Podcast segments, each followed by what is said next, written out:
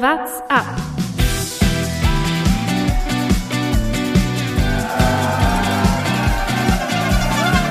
Alle rüber, Jatzak, alle! Alle rüber! Der Radsport-Podcast.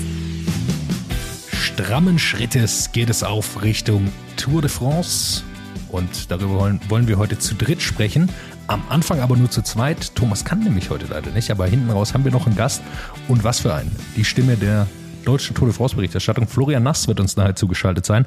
Aber jetzt erstmal sprechen zwei Unwissende und klären die Side Facts zur Tour de France. Äh, Mein Name ist Jonas Bay und mir zugeschaltet ist Lukas Bergmann. Hey Lukas. Grüß dich. Ja, das trifft ganz gut.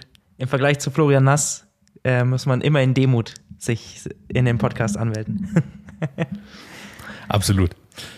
Lass uns, ähm, also wir nehmen heute am Freitag auf. Das ist gerade ganz, glaube ich, wichtig, mal so einen Zeitstempel zu setzen, weil natürlich 400 nationale Meisterschaften sind. Ähm, wir wollen aber erstmal zurück auf die Tour de Suisse schauen, die vor allem geprägt war durch sehr, sehr viele Corona-Erkrankungen. Oder positive Tests, so muss man sagen. Ähm, wie hast du es gesehen, die, die Tour de Suisse? Ja, am Anfang war es natürlich die Tour de Suisse meiner Meinung nach relativ interessant, weil du relativ viele Leute hattest. Wir hatten es schon angesprochen in der vergangenen Folge, dass eigentlich bei der Dauphiné das Feld noch nicht so stark besetzt war. Klar, da waren dann Roglic und, und Wingegaard da und die haben das auch dominiert, aber so die anderen großen Favoriten für die Tour de France äh, waren letztendlich dann bei der Tour de Suisse anzufinden. Deswegen war es da interessant. Wer kann sich anmelden für den Platz hinter Roglic und, und Pogacar auf dem, auf dem Podest? Das hat man eigentlich gehofft, dass man das bei der Tour de Suisse so ein bisschen rausfindet. Ähm, jetzt muss man sagen, am Ende ist man jetzt nicht wirklich schlauer, weil äh, die Frage ist, wer kann jetzt überhaupt starten? Also Vlasov zum Beispiel musste raus bei, bei Bora Hansgrohe, zusammen auch mit, mit Anton Palzer, der aber, glaube ich, eh nicht für die Tour de France eingeplant war. Ähm, aber das ist natürlich ein, ein riesengroßer Name. Adam Yates bei Ineos hat es erwischt, der auch jetzt noch ein bisschen fraglich ist, ob er bei der Tour startet. Ich sag mal so, das sind ja alles irgendwie dann äh, Fälle gewesen, die jetzt vielleicht nicht die Riesensymptome wohl hatten und noch mit ein bisschen Abstand zur Tour waren. Deswegen ist schon noch so die Hoffnung, dass der ein oder andere da mitfahren kann. Aber das hat jetzt einfach extreme Unsicherheit in die komplette Planung der Teams reingebracht und ähm, noch viel mehr, als das in den letzten beiden Jahren der Fall war und wo wir auch schon so verrückte Jahre hatten. Aber äh, dieses Jahr ist es irgendwie noch, noch krasser und verwirrender. Ja, vor allem glaube ich, weil natürlich einige Teams sich schon relativ sicher waren oder man sich ja selbst auch, ja, wenn wir jetzt hier unterwegs sind in der Stadt, hat man ja bei weitem nicht mehr das Aufmerksamkeitslevel auf Co Corona gerichtet wie letztes Jahr noch. Also man trägt nicht mehr überall Maske, man vergisst dann doch mal in einem Restaurant, in einem Supermarkt äh, die Maske überhaupt aufzuziehen. Fällt einem gar nicht mehr auf irgendwie. In der U-Bahn trägt man es natürlich, weil es verpflichtend ist, aber ansonsten hat man da einfach nicht mehr so den Fokus drauf. Und ich glaube, manche Teams waren dann, sind auch richtig nervös geworden, also die ihr ganzes Team abgemeldet haben. Sicher waren auch nicht alle positiv. Ist am Ende natürlich auch ein Privatsache, wer da jetzt positiv ist. Manche haben es verkündet, manche nicht. Aber ich glaube, ähm, ja, da waren, da waren einfach dann Mannschaften auch übervorsichtig, die sich gedacht haben, ja, nee, nee, jetzt wollen wir hier mal aufpassen, dass unsere Fahrer dann nach Hause kommen. Weil klar ist die Tour de Suisse auch eine World Tour Rundfahrt. Aber am Ende geht es natürlich um die Tour de France und Jumbo Visma zum Beispiel. Die hatten zwei, zwei Kapitäne dann bei der Dauphiné, aber Sepp Kass war dabei, äh, Ron Dennis, der dann ja, auch nicht so gut aussah, nicht wegen Corona, aber na egal. Äh, ich glaube schon, dass die dann äh, geschaut haben, ja, nee, äh, da nehmen wir jetzt mal raus ein bisschen und, und äh, Sepp Kass soll sich mal fit, äh, fit zur Tour de France kommen. Im Endeffekt, glaube ich, muss man so ein bisschen bis zur fünften Etappe schauen oder bis zur, bis zur vierten Etappe. Ähm, das sind, glaube ich, die Etappen, wo man letztendlich dann ein bisschen was ablesen konnte. Ähm, nach Etappe 5, das war dann der Sieg, den äh, Alexander Vlasov sich, sich geholt hat, ähm, ist er knapp vor, vor Fuglsang und, und Garen Thomas im GC vorne. Ähm, sah sehr, sehr stark aus, wieder was, was Bora da gemacht hat, wird am Ende auch mit Sergio Higita Zweiter in der Gesamtwertung. Also sie hatten dann noch einen Ersatzfahrer, der da noch eingesprungen ist, ganz gut. Der wird aber nicht zur Tour fahren. Ich glaube, das sollte man erwähnen. Der ist für die Huelta ja. geplant. Also Igita wird am Ende Zweiter auch. Ähm, genau, ist auch im Führungstrikot nach der vorletzten Etappe gewesen. Verliert dann aber im Zeitfahren, wie es zu erwarten war, gegen John Thomas, der dann am Ende gewinnt. Äh, ich, was ich noch ganz, du, du hast es gesagt, Vlasov war sehr, sehr gut drauf, sah sehr gut aus berghoch. Ähm, war ein bisschen schade, weil ja doch immer wieder so aufkommt, ja, so bei diesen ganz langen Alpenpässen, da ist das nicht seine größte Stärke. Das hat, hat man jetzt nicht gesehen, äh, weil er nicht mehr teilgenommen hat aufgrund, seiner positiv, aufgrund seines positiven Tests. Hm, John Thomas hat mir gut gefallen, äh, sah solide aus, gut am Berg, aber muss man halt immer dazu sagen, es waren halt nicht die beiden Slowenen dabei. Die Frage ist jetzt, reicht es für Platz drei im Grunde, um den er fährt? Oder der Vergleich ist einfach immer schwierig zu den, zu den Slowenen, auch wenn man sagen muss, die, die sehen nochmal noch mal einen Tick stärker aus, oder? Wie siehst du es? Ja, wir haben sie halt natürlich jetzt nicht im direkten Duell gesehen. Aber äh, ich meine, wir haben sie schon oft genug gegeneinander fahren sehen und äh, wir wissen, wie es in den letzten Jahren ablief. Also, dass du irgendwie Pogacar oder irgendwie Roglic gefährlich werden kannst in einer Rundfahrt. An einzelnen Tagen ja, aber nicht, äh, nicht gesamt. Das ist einfach gerade utopisch in der, in der World Tour. Da müsste schon viel passieren, da müsste einer irgendwie dann doch noch selber einen Infekt oder sowas haben oder äh, irgendwie stürzen, glaube ich. Ansonsten ist der Zweikampf für die Tour relativ deutlich und klar und danach geht es um Platz drei. So äh, deutlich, glaube ich, kann man es einfach sagen. Emotional das Highlight, glaube ich, für mich. Nico Denz gewinnt eine Bergetappe. Ich glaube, damit hat er selbst auch nicht gerechnet. Ich weiß nicht, wie er in die Tour de Suisse reingegangen ist. Er ist ja in den Giro gefahren und da ist eigentlich nicht der Klassiker, dann noch direkt zur Tour de Suisse zu fahren, holt sich da eine richtig, richtig schwere Bergetappe und damit seinen ersten Profisieg. Also sehr, sehr beeindruckend, was Nico da äh, gezeigt hat. Wir hatten ihn ja hier auch schon mal im Gespräch nach dem letztjährigen Giro, glaube ich. Kann man sich auch nochmal schön anhören, wenn man möchte. Ähm, ist nicht für die Tour jetzt nominiert worden. Sicherlich für ihn auch nicht äh, das, was er sich vorgestellt hat, nach der, nach, dem, nach der Form, die er jetzt gezeigt hat. Ja, hat mich jetzt dann auch ein bisschen gewundert, weil ja auch bei DSM äh, so ein bisschen äh, Chaos noch ein bisschen drin war und dann ha haben sich natürlich da einige angeboten gehabt. Da hat natürlich Nico Denz auch dazu gehört und wenn man so kurz vor der Tour de France eine so starke Leistung zeigt, ich glaube, dann ist klar, dass man sich irgendwie berechtigte Hoffnungen macht. DSM hat jetzt als einer der wenigen Teams schon noch eine Woche früher, als die eigentliche Deadline ist, das Team bekannt gegeben. Da steht er eben nicht mit drin. Ähm, ist schade. Andreas äh, Lecknessund hat es geschafft. Der ist, hat sich nochmal empfohlen bei der, bei der Tour de Suisse. Der ist mit drin im Team. Äh, Nico Denz hat es leider nicht geschafft. Ich glaube, dass er eigentlich ein recht guter Helfer in der Form gewesen wäre für, für Roman Bardet. Ist die Frage, was sie, was sie sonst noch vorhaben. Ich vermute, mal, also ich vermute mal, wir werden ja, äh, kann man schon mal sagen, wir werden nächste Woche wieder unser klassisches, klassische Analyse oder Besprechung der Teams, die dann dabei sind, machen. Und äh, ich glaube, da schon mal vorzugreifen, äh, ist relativ easy. Die wollen auf Etappensiege gehen und haben Roman Bardet dabei als jemand, glaube ich, wo sie schauen, wo es hingeht mit ihm. Ähm, der ja gut aussah beim, ja, beim Giro. Absolut, genau. Ist, ja. Jetzt ist so ein bisschen die Frage natürlich mit der Form. Das gilt sicher auch für Nico Denz. Vielleicht hat er die Form jetzt halten können bis zur Tour de Suisse. Wie es dann für eine ganze Tour aussieht, weiß man natürlich auch nicht. Äh, Peter Sagan ist zurück, Lukas. Holt er sich das grüne Trikot? Ja, er wird es sicherlich probieren. Also klar, er kann man jetzt ein bisschen drüber äh, lachen, aber er ist zumindest, glaube ich, in der Lage, bei jedem Zwischensprint immer in einer Position äh, zu sein und da mitzukämpfen.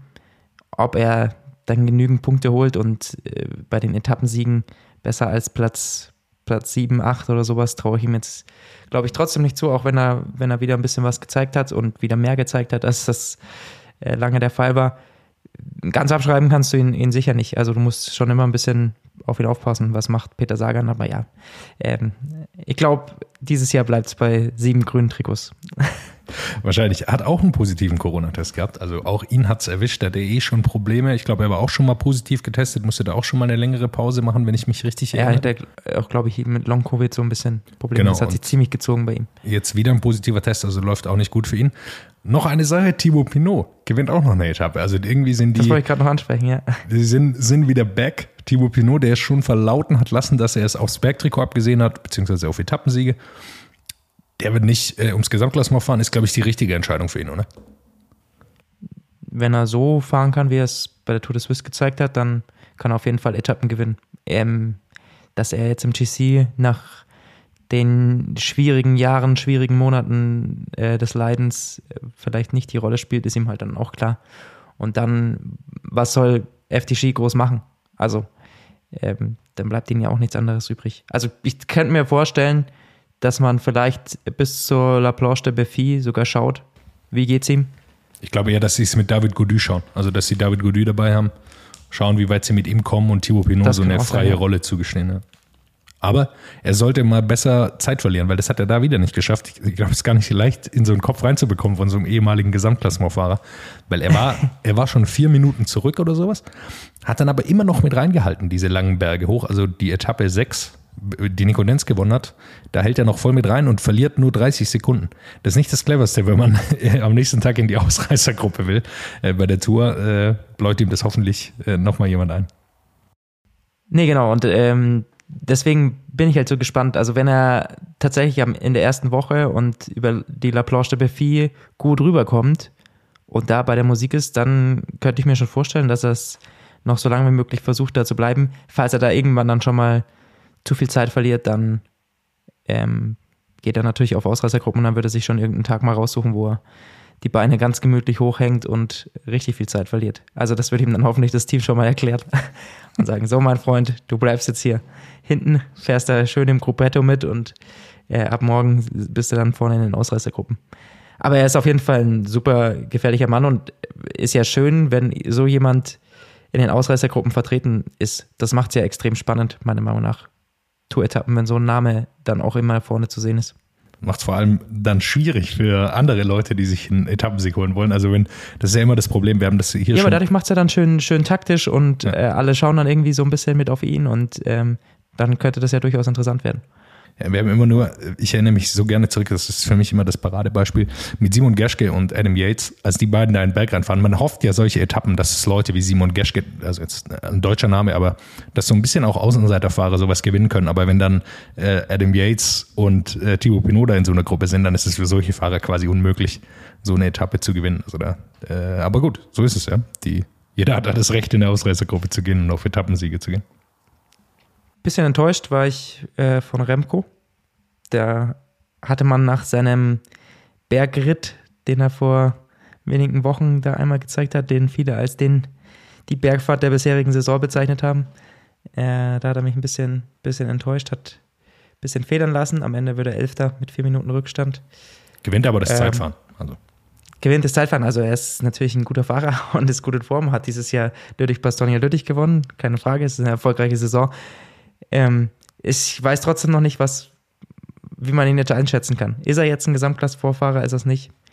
Ja gut, wir werden es in der während der Huelta, der Vuelta sehen. Ja. Ja. Also er wird nicht die Tour fahren. Der ist eine klare Formaufbau Richtung Huelta. Deshalb weiß man noch nicht, wo kommt er her, was, wie ist sein Formaufbau gerade. Ich denke, am Ende Zeitfahren scheint er immer gewinnen zu können, egal in welcher Verfassung er ist, auch wenn es am Berg nicht so gut aussah. Muss dazu sagen, es ist auch sehr, sehr heiß dort. Einige Fahrer haben auch geklagt über die Hitze. Macht natürlich einigen zu schaffen, wenn es dann wirklich so heiß ist und dann im Berg natürlich noch mal schlimmer. Schwierig, äh, das gleiche gilt, wo man nicht weiß, wie er wirklich in Form ist, ist Daniel Felipe Martinez, der nicht gut aussah am Berg, am letzten Tag sich gefangen hatte, äh, beziehungsweise am vorletzten Tag, an, an der letzten Bergetappe, der sich gefangen hatte, dann wieder besser aussah, aber gerade am Anfang richtig schwach dahergekommen ist und äh, das ist nicht optimal für Ineos, wenn sie ihn nicht in, in bester Form dabei haben. Ja, aber wenn sich genau die Entwicklung fortsetzt, dann äh, trifft er genau das ein, was wir vergangene Folge schon gesagt haben. Wenn der aus dem Höhentrainingslager dahin kommt und super müde Be Beine hat, dann ist das ähm, erstmal ja auch erklärbar, wenn so jemand dann zwei, drei Tage braucht, um, um in diesen Rennrhythmus da reinzukommen. Und wenn er jetzt dann noch die Woche Pause oder die zwei Wochen Pause hat und dann ähm, diese Form so weiter aufbauen kann Richtung Tour, dann ist das ja vielleicht auch genau das richtige Mittel. Also das wäre ja nicht das erste Mal, dass wir Leute sehen, die bei der Dauphiné oder äh, bei der Tour de Suisse noch nicht so in Form sind, wo man dann sich so ein Fragezeichen dahinter ist und dann ähm, sind sie nach der ersten Tourwoche voll da. Also das ist ja auch ein bisschen mit einkalkuliert, gerade bei Ineos. Die haben das ja meistens auch sehr, sehr genau geplant, wie das Etappenprofil der Tour de France ist, wie da die Leute dann auch über so eine Tour de France hinweg in Form kommen können. Absolut. Ich glaube, wir haben genug über die Tour de Suisse gesprochen. Am Ende kommen nur 76 Fahrer überhaupt an in Vaduz. Ja, es war schon wild. Also da ist es dann natürlich auch, sind nicht mehr so viele da. Ähm, willst du noch einen Satz zur Tour of Slovenia sagen? Ähm, mit Pogacar und Maika? Ja, das ist natürlich die Szene bisher dieses Jahres, oder? Ah, ich finde es auch, äh, es wird auch ein bisschen hoch, hoch, hochgejazzt irgendwie. Also natürlich ist es lustig, dass die Schere, Stein, Papier, für alle, die es nicht mitbekommen haben, die beiden fahren vorne weg, äh, sind einfach viel, viel stärker als alle anderen. Muss auch sagen, es war halt auch überhaupt keine Konkurrenz da. Also es waren ordentliche Sprinter da, da war ein ganz gutes Feld vertreten, aber jetzt was so Bergfahrer betrifft, gab es überhaupt keine Konkurrenz für die zwei.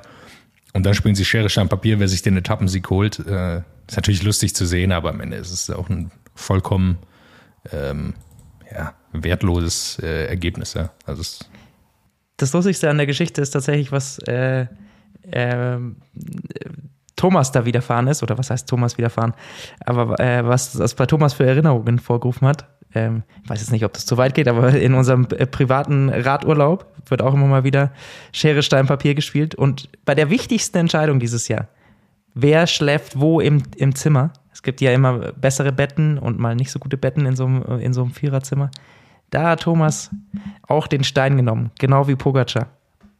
Also Stein verliert immer. Das kann man definitiv als Lehrer mitnehmen. Schöne Grüße an Thomas, falls du es hörst. ja, ist, ist aus Simpsons. Vielleicht hast du es dir gemerkt. Ist aus Simpsons der Film, oder? Also steht auch Bart da und sagt, äh, und man hört die Gedanken von ihm, als er gegen Lisa spielt und sie denkt, ich nehme Stein. Der Stein gewinnt immer. Und dann hört man, wie Lisa denkt, er nimmt sicher den Stein.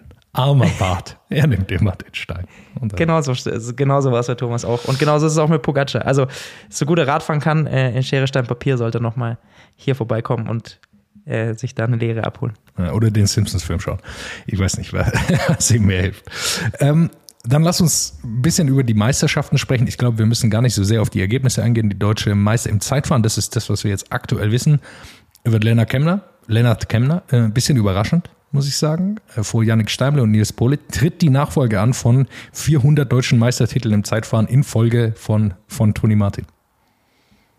Ja, äh, zu Lennart Kemner natürlich die Geschichte, die heute rauskam. Es ist ja so ein großes Geheimnis, wer fährt jetzt bei Bora mit, mit zur Tour. Sie wollen es am Sonntag bekannt geben. Äh, die Frage ist, ist Vlasov dabei? Die Frage ist, ist Schachmann dabei, der jetzt noch kurz vor der deutschen Meisterschaft einen positiven Test hatte, also nochmal eben näher dran an der Tour war. Da ist noch ein großes Fragezeichen. Aber bei Kemner, da war man sich lange unsicher. Jetzt haben sie heute einen Tweet rausgehauen mit dem neuen Trikot, das sie extra für die Tour designt haben. Und wer hat es präsentiert auf der Twitter-Seite? Lennart Kemner himself. Ist das ein Anzeichen? Können wir damit sicher sein, dass er dabei ist? Nein.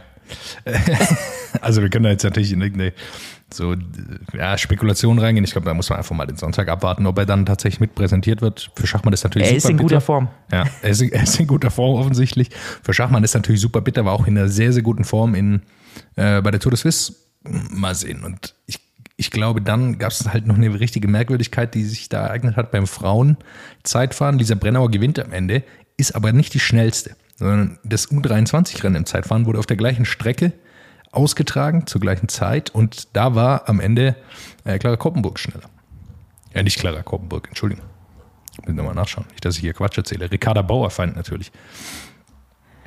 Es war natürlich, äh, wenn man rein aufs Ergebnis geschaut hat, erstmal sehr verblüffend.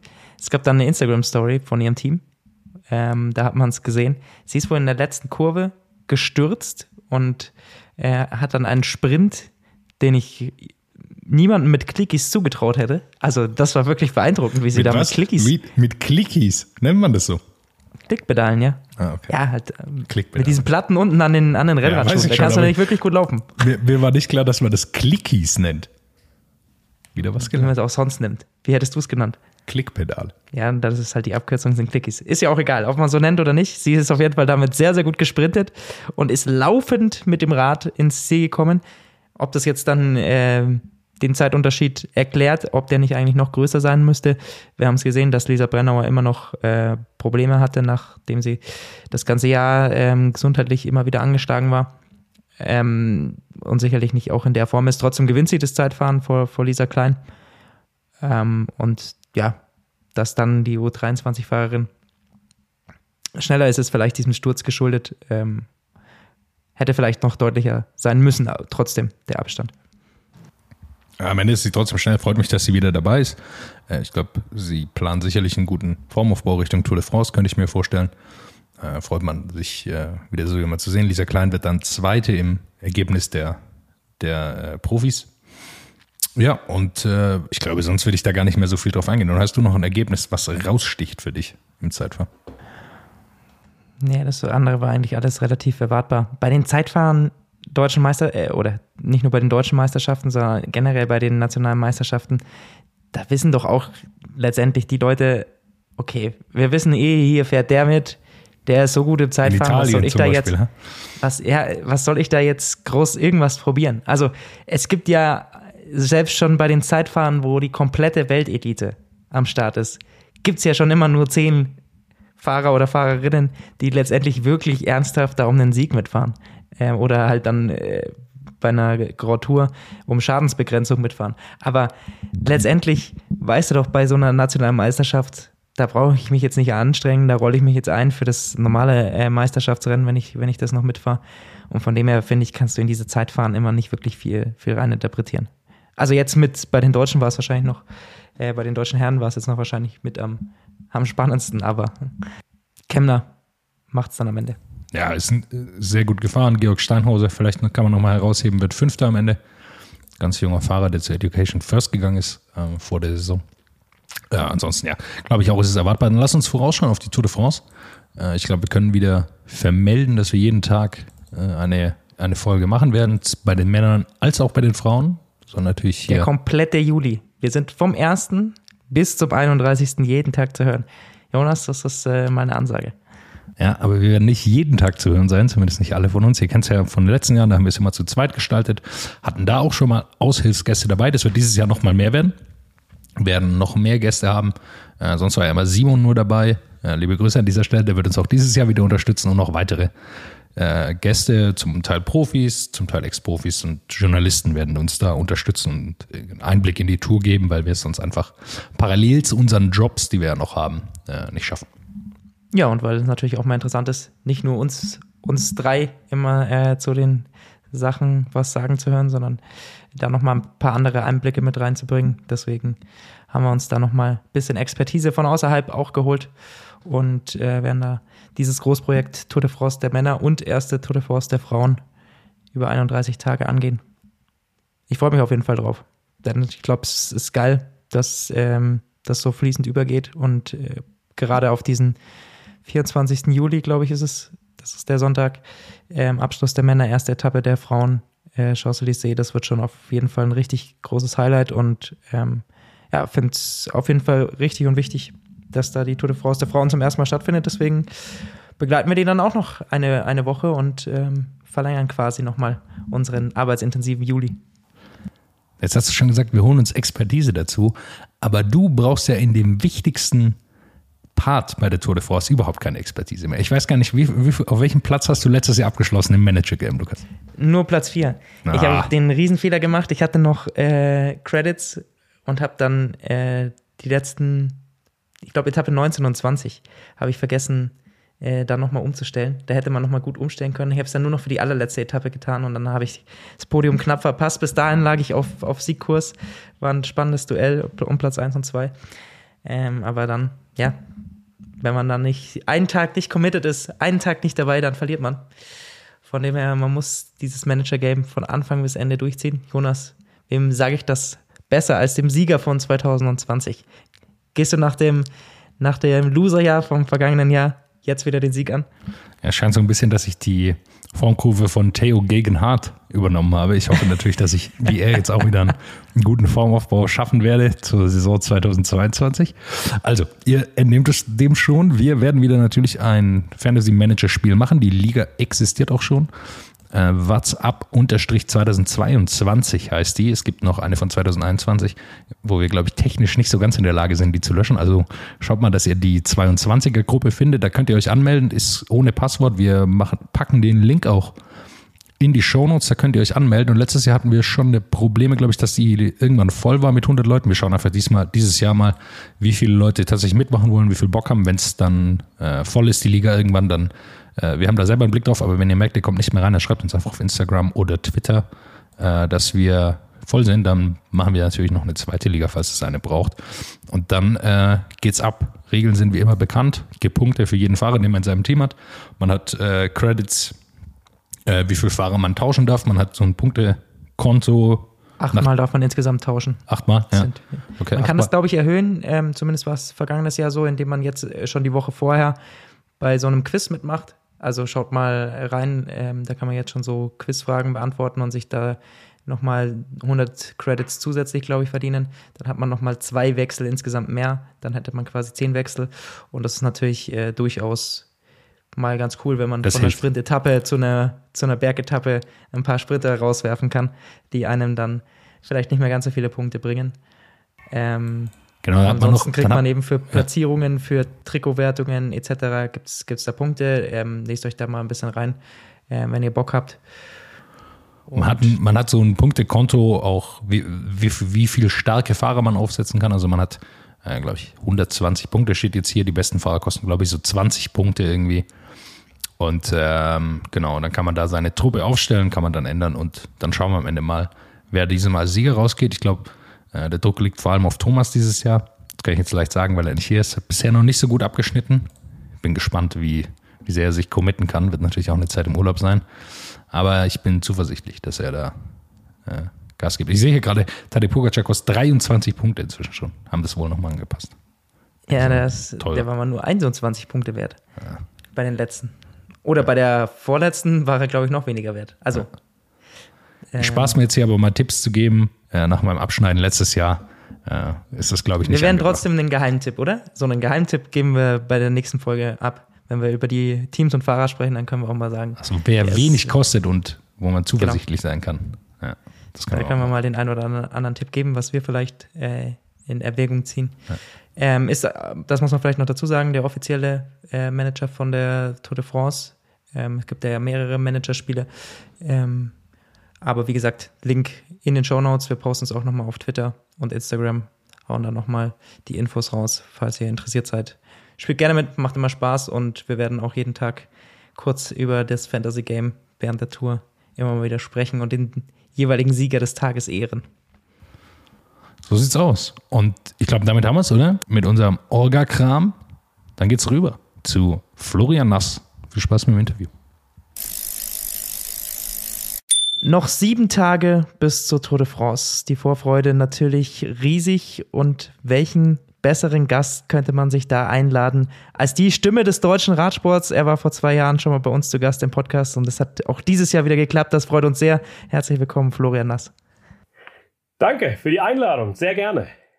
Wie läuft die Vorbereitung auf die Tour de France? Vor allem, wenn man jetzt die ganzen Gesichtspunkte sieht. Jeden Tag kommt ja irgendwie ein neuer Fahrer hinzu, der letztendlich mit Corona positiv oder sowas ist. Schmeißt du jeden Tag irgendwie deine Vorbereitungszettel schon wieder in die Ecke und machst was Neues oder wie läuft's ab? Also letztendlich ist es ja immer so, dass ich mich am Ende der Vorbereitung erst mit den Fahrern und den Mannschaften richtig auseinandersetze. Ja, Äh, das hat mich die Vergangenheit der letzten beiden Jahre gelehrt. Und als ich gestern mit äh, Jonas Rutsch telefoniert habe, der war auf dem Weg zur deutschen Meisterschaft in Sauerland, hat er gesagt, also eigentlich bin ich dabei, aber mal schauen, wie der PCR-Test am Montag abläuft. Und so wird es vielen Fahrern gehen. Ich, das, was wir zuletzt erlebt haben bei der Tour de Suisse, das war ja wirklich erschreckend, äh, wie die Mannschaften da reihenweise rausgehen mussten. Äh, von daher, ja, man bereitet sich auf seine Mannschaften vor und auf seine Favoriten, auf die deutschen Fahrer, aber so richtig wissen wir es nicht, wer am Mittwoch dann bei der Präsentation auf der Bühne steht und am, am Freitag dann an den Start geht. Ja, es ist unheimlich schwierig. Was wir wissen ist, wo sind die Höhepunkte der Strecke? Ja, die ändern sich wahrscheinlich nicht mehr. Das ist definitiv richtig. Da sind wir gleich beim Stichpunkt. Dieses Jahr geht's los in äh, Kopenhagen.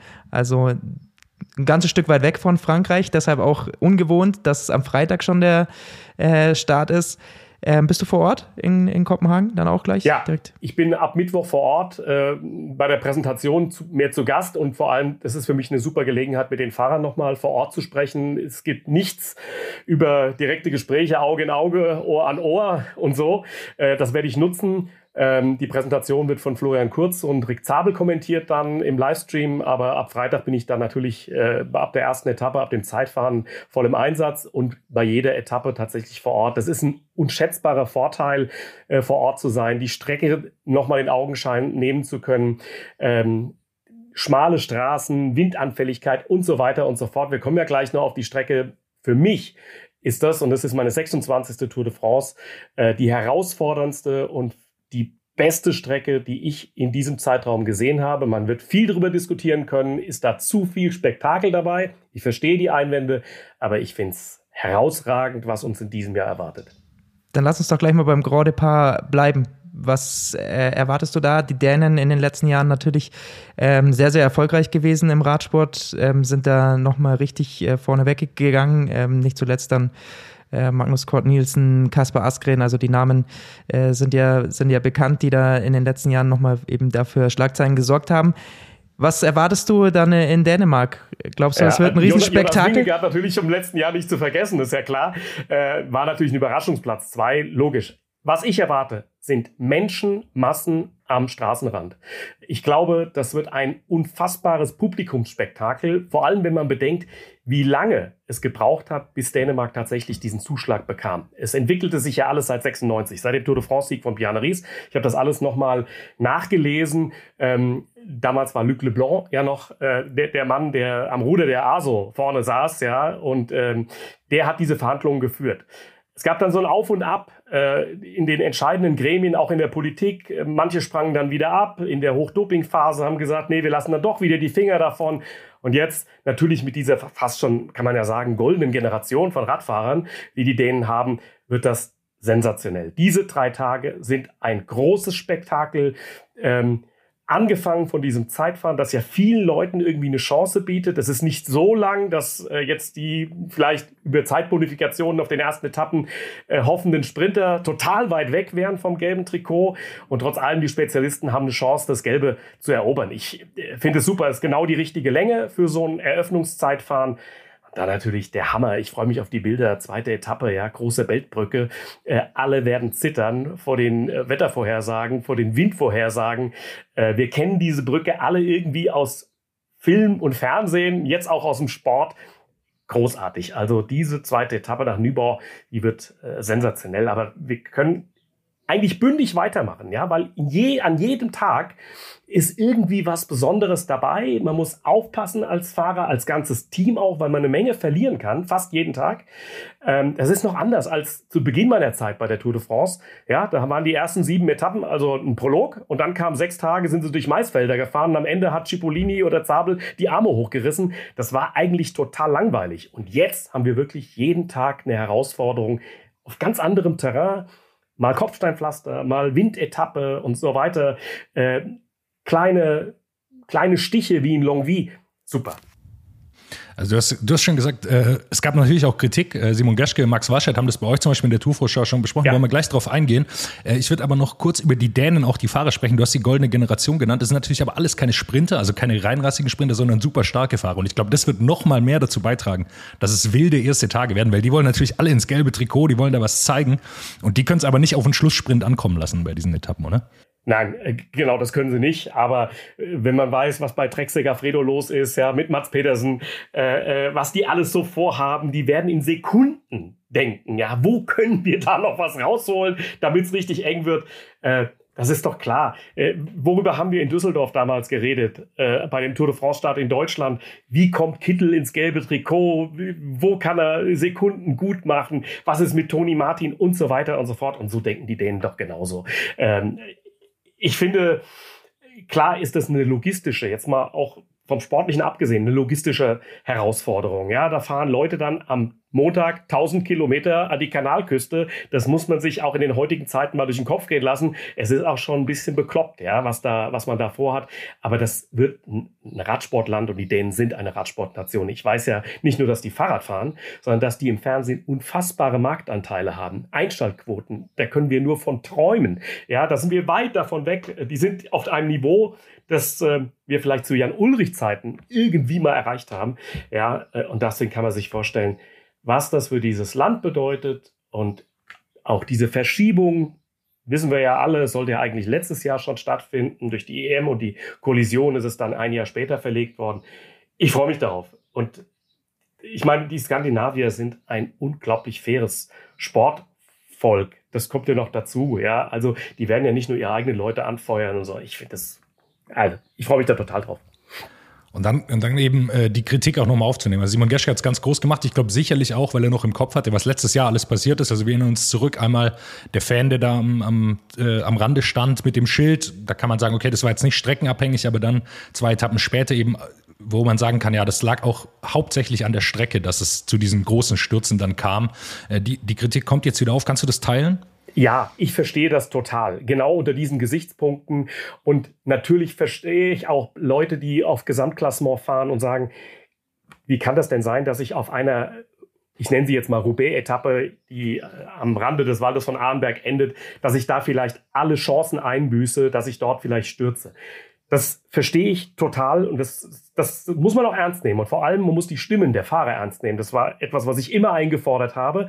Und auf der anderen Seite äh, finde ich es auch wichtig, dass man das Facettenreichtum von Frankreichs Straßen eben auch widerspiegelt. Ja, der Norden Frankreich ist eben rau. Es sind diese Kopfsteinpflasterpassagen.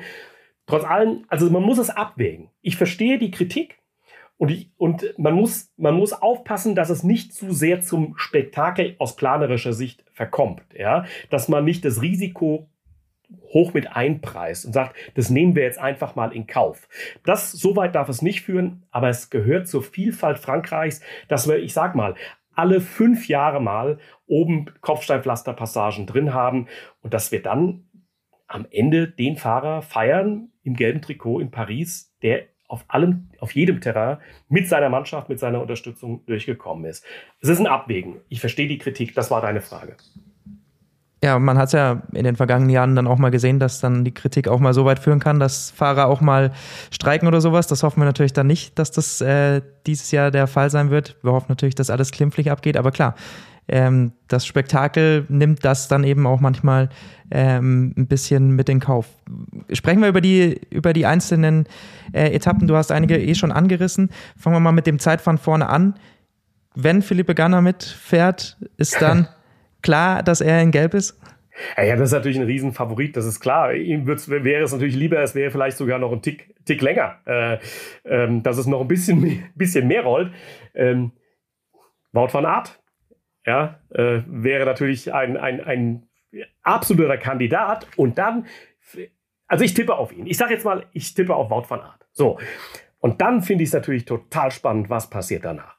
Ja, so, dass die, dass die Mannschaft in der Lage ist, mit ihm sowieso als schnell, endschnellen Mann dieses Trikot zu verteidigen, das ist ja mal klar. Aber machen Sie es. Machen Sie es im Wissen, dass Sie eigentlich mit Primoz Roglic den Mann haben, der das die ganze Tour gewinnt. Und das finde ich schon mal super spannend, wenn es dazu kommen sollte.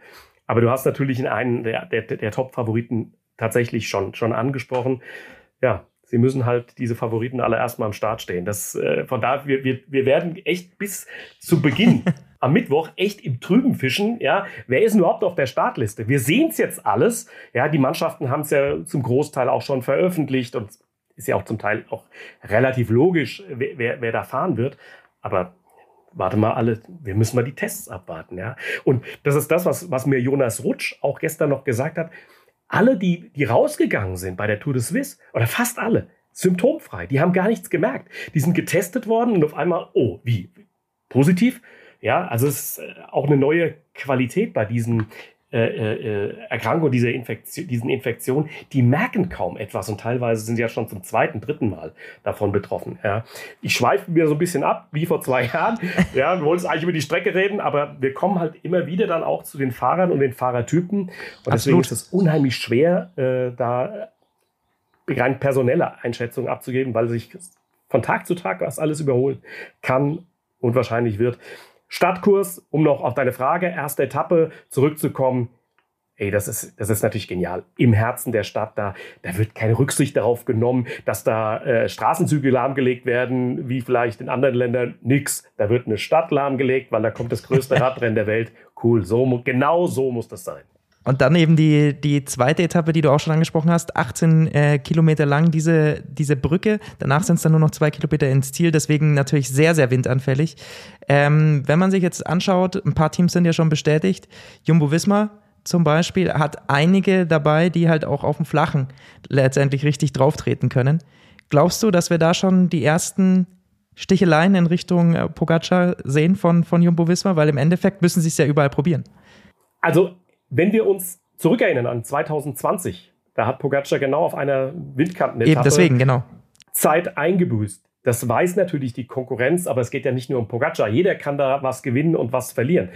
Äh, das Ding wird natürlich nicht am Brückenkopf äh, auf, der, auf, der, auf der Ostseite beginnen, sondern das beginnt vielleicht schon 30 Kilometer vorher. Abgesehen davon, dass sie auf der Insel Seeland in südlicher Richtung, ich habe gestern diese Etappe noch äh, exakt vorbereitet, denn ich nehme die letzten, die ersten Etappen bereite ich ganz zum Schluss vor, um die Gedanken noch frisch zu haben. Äh, auch da ist ja schon, die fahren immer an der Küste entlang. Auch da ist ja schon möglich, dass der Wind einen gewissen Einfluss hat. Das sind viel schmalere Straßen. Ja, dann geht's auf diese breite Brücke. Also das wird ganz früh einsetzen. Ich glaube, das kann man vielleicht ein bisschen mit der Roubaix-Etappe ver vergleichen. Auch da geht es ja nicht Etappe nur fünf, genau. ab auf den Pflasterpassagen, sondern in der Anfahrt, ja. So wie in Hamburg beim Baseberg. Da ist nicht der Baseberg das Problem, sondern was passiert in fünf Kilometer zuvor. Also von daher, die, diese Schlacht wird entbrennen, hundertprozentig. Wenn die Windvoraussetzungen stimmen, ja, für den Angriff. Das muss natürlich auch erstmal passen. Vielleicht ist es auch total windstill oder äh, es sind Windsituationen, äh, die das gar nicht zulassen. Wissen wir noch nicht, aber die Möglichkeit besteht auf jeden Fall. Und ich bin natürlich ein Fernsehmensch. Bei mir kommen dann auch noch die Bildsprache dazu. Wenn da schönes Wetter ist, es ist eigentlich scheißegal, ob es schönes oder schlechtes Wetter ist, ja. Die, die Bilder der Fahrer äh, über dieser Brücke, äh, großer Belt, das erinnert, das wird uns erinnern, auch wenn das eine ganz andere Struktur der Brücke hat. Aber denkt mal an Mannschaftszeitfahren, oben Nantes, Saint-Nazaire zurück, ja, über diese, über diese riesen, was für geniale Bilder, ja. Äh, Kölbrandbrücke in Hamburg, das war auch immer ein geniales Bild, wir also noch drüber gefahren sind bei den Star Classics.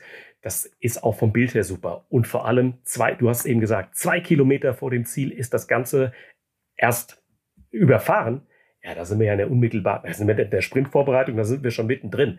Ja, also wäre natürlich super. Also das wäre super, wenn da was passieren sollte äh, und wenn so ein Offensivgeist dann auch belohnt wird jetzt haben wir ja den Vorteil, dass wir hier alle drei vom Fernsehen irgendwie kommen. Also wir lieben alle diese Bilder, die da produziert werden. Bei der Tour de Suisse gab es jetzt ein fantastisches Bild vom Helikopter über so einen Bergkamm geschossen. Und ich glaube, man merkt schon auch, dass die Tour dieses Jahr da sehr viel Wert drauf gelegt hat. Also den Wald von Arenberg damit reinzunehmen, das ist sicher auch aus äh, Bildsprachentechnisch gesehen. Planche de Belfi, Alpe d'Huez, äh, hoch diesen Flughafen nach, äh, Namen habe ich jetzt vergessen. Ja. Peragü, genau. Das erinnern wir uns alle dran, damals mit äh, Aru, Bardet, Froome. Das sind auch halt einfach gewaltige Bilder. Also ich glaube, dass sie dieses Jahr schon noch sehr viel Wert darauf gelegt haben, dass es ein bildtechnisches Spektakel auf jeden Fall mal wird. Genau, und zwischen der dritten und der fünften Etappe, also der letzten Etappe, die nach Sonderbau äh, führt, haben wir ja noch dann diese Opalküste, ja, äh, zwischen äh, Dünkirchen und Calais. Äh, da ist ja auch Wind ohne Ende. Wir sind am Ärmelkanal, ja, an der, an der äh, knappsten Verbindung Richtung Großbritannien, Richtung Dover. Da ist auch Wind ohne Ende, also auf, zumindest auf den letzten Kilometern.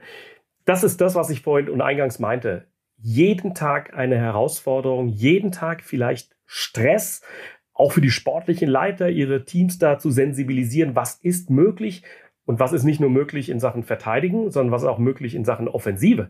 Ja, wo können wir was versuchen? Wo sind die Möglichkeiten für Einzelkämpfe? Nicht jede Mannschaft ist ja so ausgestattet wie jetzt äh, Emirates und, und, und, und Jumbo Visma, sondern da geht es ja auch um die Etappensiege. Gibt es ja Mannschaften, die haben nur das, nur diesen Plan. Ja, äh, Lotto Sudal, ja, DSM. Ja, das sind äh, Mannschaften, die wollen ja genau so ein Ding mal gewinnen. Ja, John Degenkolb, da wissen wir doch alle, ähm, wo der hin will. Ja, mit der Erinnerung von 2018. Äh, das ist doch logisch. Und das finde ich, das, das macht dieses Rennen in diesem Jahr ganz besonders. Man muss ein bisschen aufpassen mit Superlativen, aber ich maße mir jetzt einfach mal an, dadurch, dass ich hier diesen langjährigen Vergleich habe, was Streckenführungen angeht. Also mir hat das von Anfang an schon bei der Präsentation sehr imponiert, wenn wir dann später in die Alpen kommen mit zweimal Galibier. Boah, super. da geht einem schon so ein bisschen das Herz auf, allein von den Namen ja. her. Aber bleiben wir noch bei dieser Etappe 5. Mini Paris-Roubaix, sagen viele. Ähm, wenn du mit den Fahrern jetzt allen gesprochen hast, wie groß ist die Ehrfurcht, die Angst vor dieser Etappe? Also ich habe mit äh, Fahrern über diese Etappe noch gar nicht so sehr gesprochen. Das mache ich dann tatsächlich vor Ort oder auch vielleicht am Vorabend nochmal. Äh, ich erahne aber den Respekt vor allem von denen, die auf diesem Terrain eben nicht zu Hause sind. Ja, also wenn wir zurückblicken, wie war das früher, wenn die Spanier dort anrückten und teilweise Minuten verloren haben, habe ich mich immer gefragt, ja, warum, Die wissen es doch. Ja, dann wieso fahrt ihr denn nicht im Frühjahr dahin und testet das aus und Material und so weiter und so fort? Wie gesagt, man braucht es nicht jedes Jahr. Äh, das, das, das Spektakel, ich nenne es jetzt doch so, ähm, aber ab und zu kann man das mal einfließen lassen. Aber zu denen, es gibt ja immer die Kehrseite. Es gibt die Leute, die das total kritisieren und, und, und zu Recht auch vielleicht anmerken, warum müssen wir diese Gefahr in Kauf nehmen. Und dann gibt es die anderen, die denen das Herz aufgeht. Äh, ja, also ich glaube schon, dass ein Nils Polit, ein Jonas Rutsch, ein John Degenkolb äh, sagen, das finden wir aber ganz gut, dass es solche Etappen gibt, ja. Ähm, abwägen. Es gibt verschiedene Fahrertypen, es, äh, ähm, es gibt verschiedene Planer. Ich finde, seit Gouverneur das macht bei der ASO, bei der Tour de France, ist eine Vielfalt entstanden, ähm, die der Tour de France ganz gut tut. Glaube ich auch, man, wenn man Instagram so ein bisschen verfolgt hat, hat man auch gesehen, dass im Grunde jeder Gesamtklassenfahrer das schon einmal war. Pogacar ja sogar die äh, Kopfstein-Pflasterklassiker äh, Kopfstein im Frühjahr gefahren. Auch sicher, er hat, äh, war ja auch gut dabei, aber äh, das ist natürlich was anderes gewesen. Ähm, wenn man, wenn man das sieht, ich glaube, es wird wieder so einen Zweikampf da geben zwischen, also so Fahrern wie Wout van Aert, die können das einfach gewinnen. Die haben aber natürlich auch noch eine zweite Aufgabe da bei diesem Rennen. Und ich glaube, das ist so ein bisschen die Abwägung. Für Jonas Rutsch wird es da sicher leichter, könnte ich mir vorstellen. Äh, zum Beispiel da was, was zu reißen, als jetzt für Nils Polit, wenn Vlasov dabei ist, auch da wieder große Fragezeichen. Das ist dann sicher, glaube ich, so eine Abwägung in den Teams auch. Wer darf was erreichen? Das ist, das ist, das ist, finde ich, auch ein Riesenproblem. Man, wir haben Leute, äh, hoffentlich wird er fit, Max Schachmann, ja. Nils Polit haben wir gesehen, dass er dazu in der Lage ist. Kemner wäre da auch in der Lage, hat er ja schon geschafft als Ausreißer. Aber wie, inwieweit bist du halt dann gebunden in der Mannschaftstaktik, ja? Weil Vlasov für mich, nach den Eindrücken, die er hinterlassen hat, und ich habe mit Jens Zemke, seinem sportlichen Leiter, auch nochmal Kontakt gehabt, der sagt, der wird da nicht viel einbüßen jetzt durch den Ausstieg. Auch er ist quasi symptomfrei. Vlasov traue ich absolut den Sprung auf das Podium zu. Klar ist das ein klar, ein deutlicher Anwärter auf zumindest mal Rang 3. Ja, und dann bist du in dieser Mannschaftstaktik vielleicht gefangen. Auf der anderen Seite hat Ralf Denk und auch Rolf Aldag immer gesagt, wir wollen Rennen offensiv gestalten und dazu gehört es natürlich auch in, in, Gruppen reinzugehen und sich nicht nur um den, um den Captain äh, zu drehen, ja, und den äh, zu beschützen. Mannschaftstaktisch könnte man es durchaus natürlich verstehen, wenn es so wäre. Ja. Wenn man die Chance hat und sagen wir mal nach äh, Planche de Béfi ist man, ist man total in Reichweite und ist alles da, ist, der Vlasov ist gesund, ja, dann musst du natürlich wahrscheinlich abwägen und sagen, schicken wir Polit auf Sieg raus. Wenn du ihn rausschickst aus taktischen Gründen zum Warten, eine andere Geschichte, haben wir auch schon häufig genug erlebt, ja, was man da so, was man so machen kann, ist ein spannendes, ein spannendes Thema. Ich wünsche den Jungs, wir haben ja nicht so viele am Start, also Deutsche, ne? So eine Etappe Ziemlich ausgedünnt, ganz ja. nett, ne? Wenn wir die gewinnen. Lass uns dann klein, jetzt sind wir irgendwie so auf Abwege äh, zu Boa gekommen. Lass uns da mal so einen kleinen Zwischenblock einfügen. Ich glaube, es ist ganz spannend. Man hat jetzt beim Giro gesehen, wie gut die dann tatsächlich waren, wie gut es funktioniert hat. Formaufbau auf den Punkt mit Jahindle. Deshalb glaube ich auch, kann man denen ruhig vertrauen, wenn sie Vlasov jetzt da so drauf vorbereitet haben. Plus, sie haben natürlich auch, sind auch super aktiv gefahren. Also sie haben nicht dieses klassische Abwarten gemacht, sondern haben auch Sachen versucht. Am Schluss hat es super geklappt mit Kemner. Wie schätzt du, wie schätzt du die, die ein? Haben die nochmal so diesen Sprung gemacht, den es gebraucht hat, um bei den ganz Großen dabei zu sein? Also was mir total imponiert ist die Ruhe. Sie haben eine unglaubliche Ruhe. Das Frühjahr war ja nicht gut. Also das muss man sagen. Das haben sie selbst auch selbstkritisch gesagt.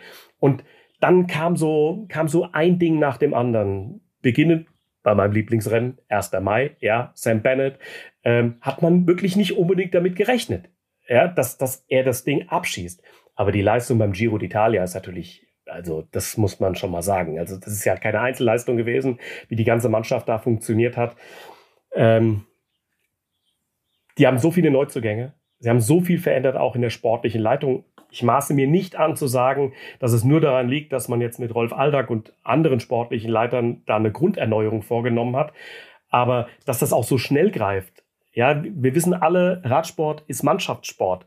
Und wir wissen, wie lange das manchmal auch dauern kann, bis äh, eine Fußball- oder eine Handballmannschaft miteinander harmoniert und dass das manchmal auch zwei Jahre dauert. Und bei denen hat es halt ein paar Wochen gedauert, aber dann hat es richtig gefunkt. Äh, das ist schon genial und äh, ich glaube, wir müssen uns nichts vormachen. Die hätten auch die Tour de Suisse gewonnen, ähm, wenn Vlasov da nicht hätte rausgehen müssen oder hatte eine wirklich außergewöhnliche Chancen. Ich habe mich mit Ben Zwiehoff unterhalten beim Abschiedsrennen von Marcel Sieberg in, in Bocholt am letzten Wochenende und der war auch der Meinung, klar, Das Ding hätten wir auch mitgenommen. Dann gehen die in die Tour de France rein mit dem Giro-Sieg, mit dem Tour de Suisse-Sieg, mit wichtigen äh, Etappenerfolgen auch noch, die ja die Fahrer als Einzelne, als Individuen auch nochmal stärker machen. Ja, da kannst du eigentlich bei der Tour de France nur gewinnen, weil was haben die denn dann zu verlieren? Wenn diese, die Saison ist durch. Ja, also die Saison ist top. Die Saison, alles, was jetzt noch kommt und also positiv kommt, ist, ist überragend. Also, boah, ich hätte, ich hätte es nicht gedacht, ähm, dass sie, dass sie, dass sie so performen nach dem Beginn. Oder nochmal, das war so auch eingangs, ne? Ruhe behalten und ganz offensichtlich hat genau das Ralf Denk und vor allem auch Rolf Allack der Mannschaft kommuniziert. Ruhe bewahren. Wir sind auf den Punkt bei großen Dingen da. Eingelöst. Aber tun Sie sich nicht jetzt mit der Tour de France, wenn Sie Bennett dann wieder mitnehmen, da dann nicht eher keinen Gefallen, weil wenn man jetzt die vergangenen Jahre anschaut, war ja das immer so ein bisschen auch das Problem, dass man halt dann vielleicht doch eben zwei, drei Leute hatte, die halt dann nicht immer fürs Gesamtklassement irgendwie mitkämpfen konnten, weil man eben noch Sagan und so weiter dabei hatte. Ist es dann nicht jetzt wieder ein Problem, wenn man gesehen hat beim Giro, in was für einer Mannschaftsstärke, was da dann möglich war? Und jetzt hat man dann doch wieder eben diese zwei Kapitäne mit vielleicht dann Vlasov, falls er dabei ist, und, und, äh, und Bennett? Zeigt aber eine, die Vielseitigkeit einer Mannschaft. Mir, mir sagt das was. Also mir macht es Freude, wenn ich eine Mannschaft sehe, die nicht nur fixiert ist auf Team Emirates, ich meine, das ist ja klar. Ich meine, die fahren um den Tour de France-Sieg und äh, für mich ist er auch der klare Favorit und das ist legitim. Und äh, äh, Sky hat das oder Ineos dann später hat das ja auch immer so gemacht, ja. Und die haben auch keinen Sprinter mitgenommen. Ich finde die Vielfalt besser, äh, auf jedem Terrain irgendwie mithalten zu können, eine Option zu sein, ja. Ich finde es also mir sagt es nicht so zu, einen Kapitän und sieben Helfer, alles drumherum zu basteln. Ich finde das ganz gut. Genauso habe ich es auch früher blöd gefunden, diese, diese Sprinterzüge mit sieben oder acht Mann anzufahren äh, für Cipollini, ja, oder alle stellen sich in den Dienst von Zabel, sondern es ist so eine viel, es hat, der Radsport hat sich ja auch verändert. Äh, aber ich finde es gut, wenn man auf mehreren äh, äh, Terrains unterwegs ist und da was anstellen kann. Klar, dann kommt die Mannschaftstaktik hinzu. An irgendeinem Punkt hat man dann ja äh, Klarheit, worum geht's denn hier tatsächlich. Äh, aber sich die Optionen zu behalten. Was, was passiert denn? Vlasov stürzt zum Beispiel. Und ja, dann hast du, hast du ein, eine Armada von ehemaligen Helfern mit dabei und äh, was machst du denn dann? Äh, nee, ich finde das gut. So diese, diese Ausrichtung von Bora finde ich gut. Man hat ja letztes Jahr bei Jumbo gesehen, was es dann äh, eben auch ausmachen kann, wenn du eben noch Leute hast, die auf anderen Etappen was gewinnen können und dann ja, wird es halt trotzdem ja. noch eine erfolgreiche Tour, auch wenn der Kapitän raus ist. Und nur einen Sprinter mitzunehmen, das muss man dieses Jahr sagen. Also wir haben jetzt über die ersten Etappen gesprochen. Äh, nach Etappe 5, da wird es schon dünn für Sprinter. Also da wird's, heißt erstmal dann Tour de Leiden, wie man so schön sagt wahrscheinlich. Ja. Äh, ab da ist eigentlich nur noch berghoch für die ja, Jungs. Da haben die keine selbst, Freude mehr. Selbst diese Etappe, die nach Longwy führt, ja, äh, sieht ja, denkst du, am Anfang erstmal, ich meine, jetzt kenne ich Longwy, da waren wir ja schon, Sagan hat da mal gewonnen, aber äh, wenn du es erstmal auf der Etappe siehst, denkst auf der Karte siehst, denkst du, ja, wahrscheinlich im Norden Frankreich wird schon was für die Sprinter sein. Nee, dann siehst du natürlich diese Rampe am Ende, die letzten drei Kilometer und du weißt genau, mm -mm, dann macht ein Flachmann gar nichts. Ja, da, da äh, wird Caleb Ewan äh, nichts ausrichten können. Äh, da brauchst du diese Klassiker, Leute, äh, über die wir eben zum Teil ja schon gesprochen haben. Ja, ähm, das, das macht den Reiz der Tour de France aus, ja, dass es für jeden Fahrertyp irgendwie was zu gewinnen gibt. Ja.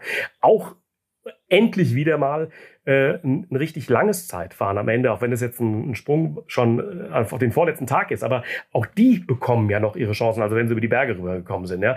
Aber ähm, das, das, auch das zählt zu dieser Vielfalt und auch sicherlich gewissen Respekt. Ja. Äh, Pogacar weiß ich nicht, ob der das so total cool findet, dass es am Ende noch so ein langes Zeitfahren gibt, äh, das eben nicht zur Planche de Béfi hochgeht, sondern einen ganz anderen Charakter hat. Ja. La Planche Béfi haben wir dann eben schon bei der siebten Etappe, diesmal kein Zeitfahren, das war es ja dann beim, beim letzten Mal eben. Ähm, wird trotzdem wieder sehr interessant, weil die letzten Meter wieder extrem steil werden. Also es ist nicht nur La Planche de Béfi, sondern wie sie es immer so schön nennen, Super Planche de Béfi, mit, diesem, mit dieser Rampe, die zum Schluss gar nicht mehr richtig geteert ist, sondern auch noch äh, so leichter Schotter bis zu 24 Prozent wir haben davor schon sicherlich irgendwie im Gesamtklassement vielleicht auch Angriffe und man muss immer schauen, dass man dranbleibt, aber das wird so der erste richtig krasse Test am Berg, oder? Ja, das wird er. Ähm, Garen Thomas hat ja in seinem neuen Buch über die Berge äh, dieser Ankunft und dem Schlussanstieg ein eigenes Kapitel gewidmet, habe ich gerade heute noch gelesen. Äh, wurde ja, gab es ja so eine, so, eine, so eine eigene Veröffentlichung. Äh, und ähm, ja, ich, ich freue mich darauf, ähm, weil es, es ist, auch das ist die Vielfalt Frankreichs.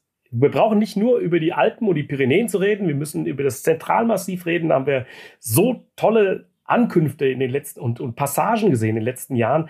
Und das Elsass ist, auch wenn es das wirklich das südlich, fast schon der südlichste Punkt ist, das ist äh, das Radsportland. Ja, ist übrigens auch für, natürlich für die deutschen Fans eine Riesenchance, mal nah, nah ranzukommen. Mal abgesehen von der dritten Etappe, die ist ja nur 18 Kilometer von der deutschen Grenze entfernt nach Flensburg. Das ist total nah dran. Longwy ist auch nicht so weit weg.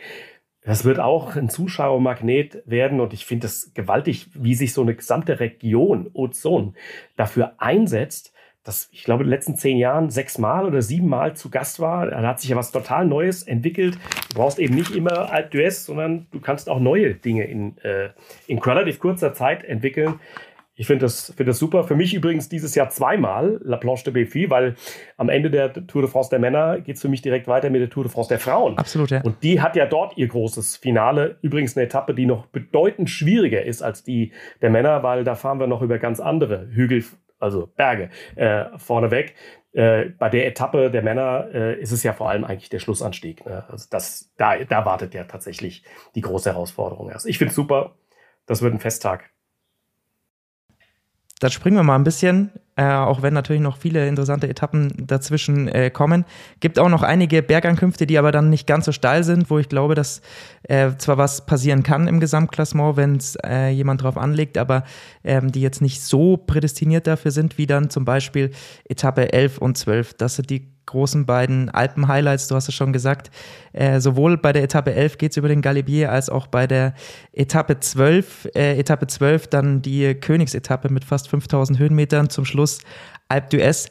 Man merkt irgendwie dieses Jahr, nachdem wir in den vergangenen Jahren da so ein bisschen äh, von weg sind, du hast es vorher schon angesprochen, Thema Spektakel, man hat dieses Jahr wieder diese ganz großen, ehrfürchtigen Namen mit reingenommen, oder?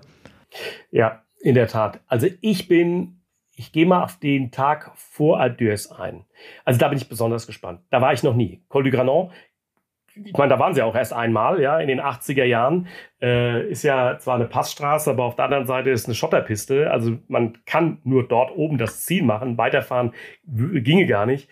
Äh, da bin ich gespannt. Ah, da bin ich auch irgendwie, wenn ich mal einen, Ruhetag in Briançon hatte, nie hochgefahren das, ja, also ich habe es jetzt auch erst durch den Guide d'Histoire nochmal genau nachvollzogen, wie damals die Etappe war.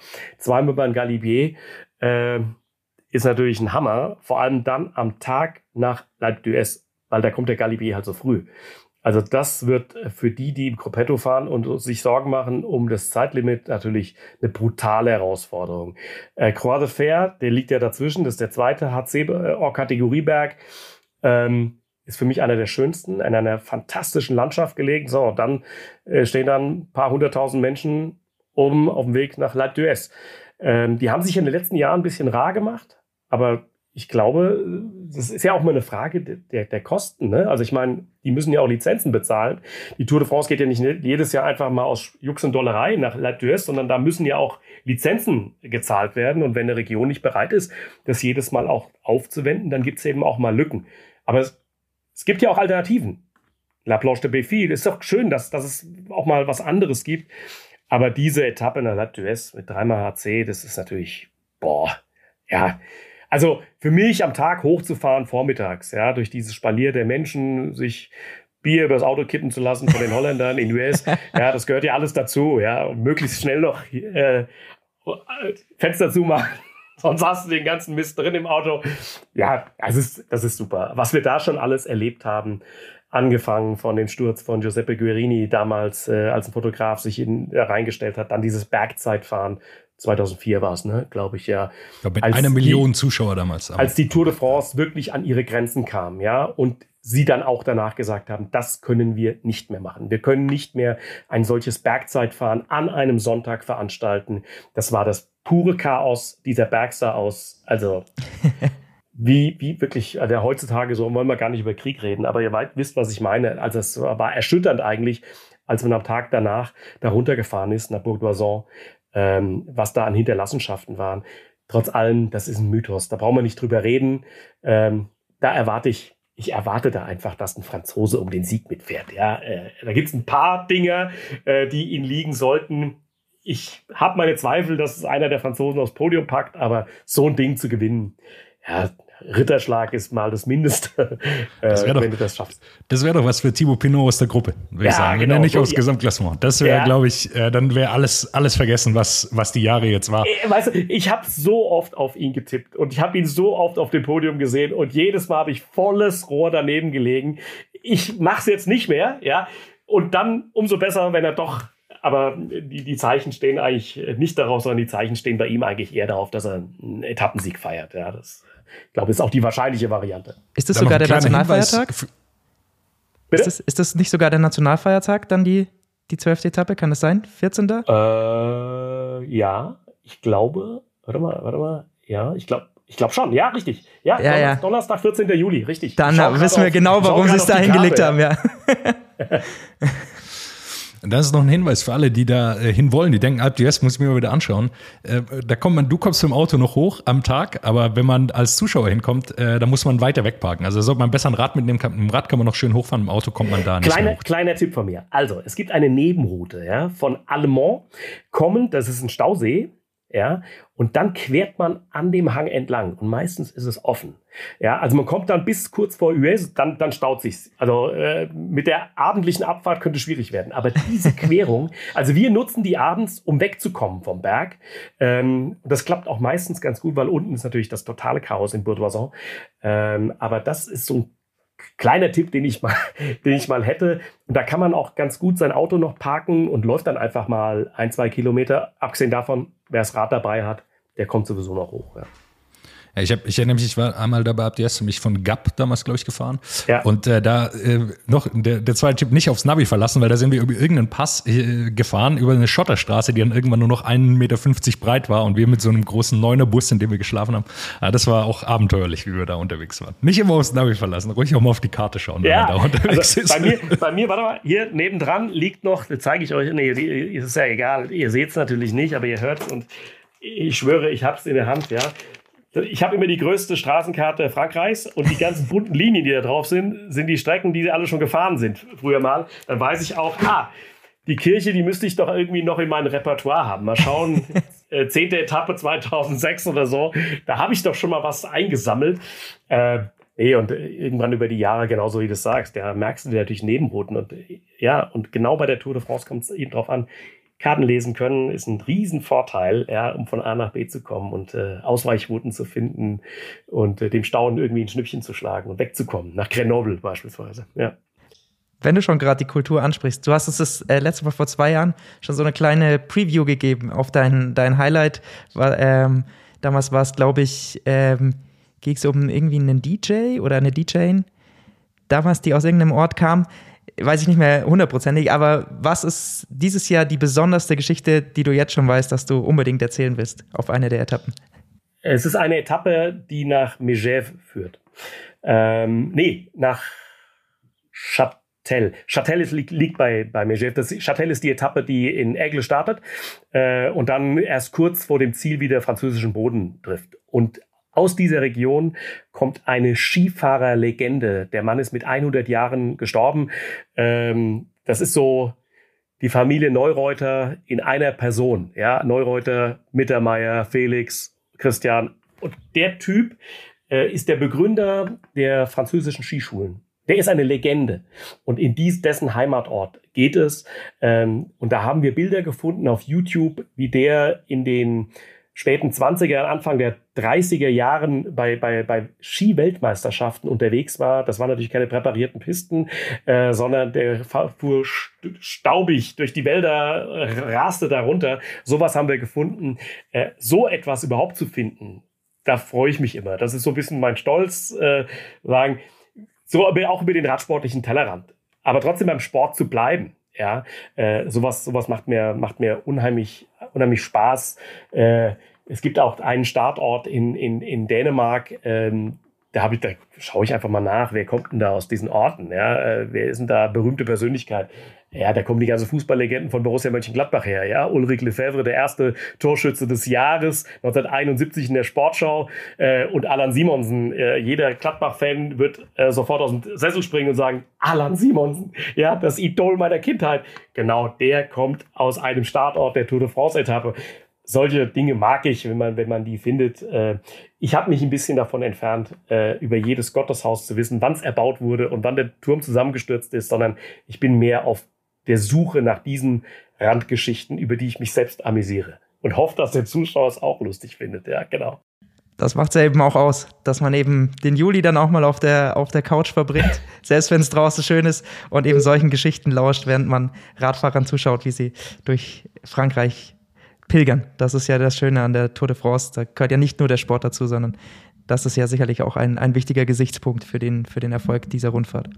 Worauf ich mich auch freue, ist, wir machen eine Geschichte, eine Kooperation, ah, hört sich jetzt so technisch an, aber äh, der Kinderkanal, der Kika, ist auf uns zugekommen und sie wollen, dass jeden Tag Fragen von Kindern beantwortet werden, äh, dann auf ihrer Seite und im Programm und so weiter. Ich werde das aber auch offensiv bei uns in den Übertragungen im ersten äh, anschieben, weil es natürlich eine tolle Geschichte ist, Kinder für den Sport zu begeistern, ja, äh, andere Menschengruppen äh, die sonst klassisch die Tour de France. Also es war eine Idee vom Kika und das werden wir je, wir werden auch ein Maskottchen dabei haben von denen, wenn es hoffentlich rechtzeitig ankommt.